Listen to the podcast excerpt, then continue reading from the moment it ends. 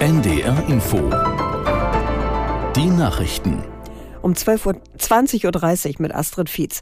Die Mitgliedsländer der NATO haben zuletzt deutlich mehr für die Verteidigung ausgegeben. Das hat Generalsekretär Stoltenberg heute anlässlich eines Verteidigungsministertreffens in Brüssel mitgeteilt. Überschattet werden die Beratungen von den jüngsten Äußerungen des früheren US-Präsidenten Trump. Aus Brüssel Matthias Reiche. Vor dem Hintergrund der Drohung Trumps im Fall seines Wahlsiegs im November, anderen NATO-Ländern im Angriffsfall nicht beizustehen, wenn diese nicht genug in die Verteidigung investierten, stellte Stoltenberg heute neue Zahlen zu den Verteidigungsausgaben vor. Danach erfüllten 18 NATO-Staaten die Verpflichtung, mindestens zwei Prozent ihrer Wirtschaftsleistung in die Verteidigung zu investieren investieren. Deutschland liegt knapp darüber, Griechenland mit dreieinhalb Prozent des Bruttoinlandsprodukts an der Spitze, während Spanien, Portugal und Italien zu den eher säumigen Staaten gehören. Die jüngste Protestaktion von Bauern in Baden-Württemberg ist auf deutliche Kritik gestoßen. Bundesinnenministerin Faeser sprach von einer Grenzüberschreitung. Legitimer Protest ende dann, wenn Menschen eingeschüchtert werden. Ähnlich äußerte sich die Grünen-Vorsitzende Lang. Der baden-württembergische Innenminister Strobel bezeichnete das Verhalten der Protestierenden als völlig inakzeptabel.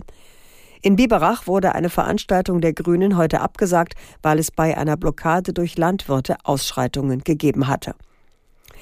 Der WHO-Vertreter für palästinensische Gebiete Pepakorn hat vor einer israelischen Militäroffensive in Rafah gewarnt.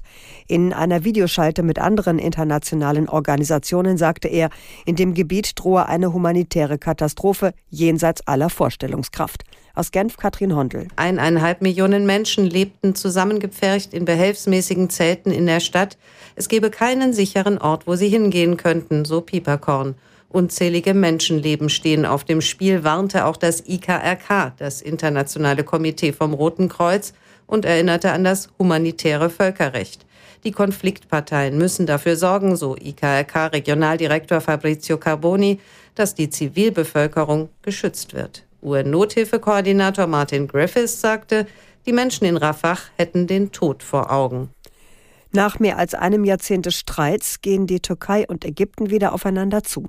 Der türkische Präsident Erdogan sagte nach einem Treffen mit seinem ägyptischen Kollegen al-Sisi in Kairo, er sei bereit zu einer Zusammenarbeit beim Wiederaufbau des Gazastreifens. Kurzfristig solle zudem der Handel zwischen den beiden Staaten gesteigert werden. Das Wetter in Norddeutschland. In der Nacht Regen bei 11 bis 4 Grad. Morgen viele Wolken, wieder Regen, später trockene Abschnitte, Höchstwerte 7 bis 14 Grad. Und die weiteren Aussichten. Am Freitag mal Regen, mal Auflockerungen 8 bis 15 Grad und am Sonnabend wechselhaft, vereinzelt Schauer bei 5 bis 10 Grad. Das waren die Nachrichten. NDR Info Hintergrund vor zwei Jahren sprach Bundeskanzler Scholz angesichts des andauernden Krieges gegen die Ukraine einer, von einer Zeitenwende, auch bei uns in Deutschland. Den NATO-Staaten führt der Krieg vor Augen, wie aggressiv Russland vorgeht, welche Bedrohung es darstellt.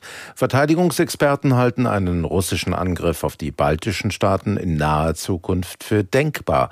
Auch die neuesten Drohungen des früheren US-Präsidenten Trump dürften die NATO-Partner verunsichern.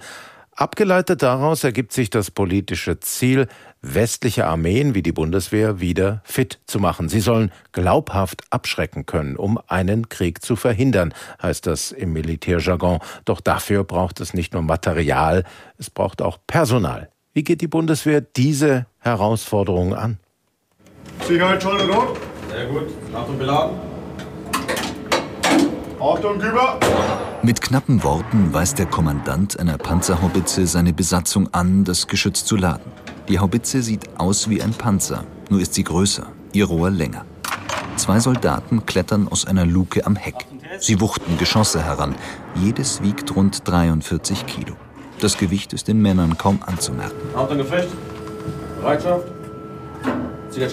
Bei dem Geschütz, das die Männer bedienen, handelt es sich um eine Panzerhaubitze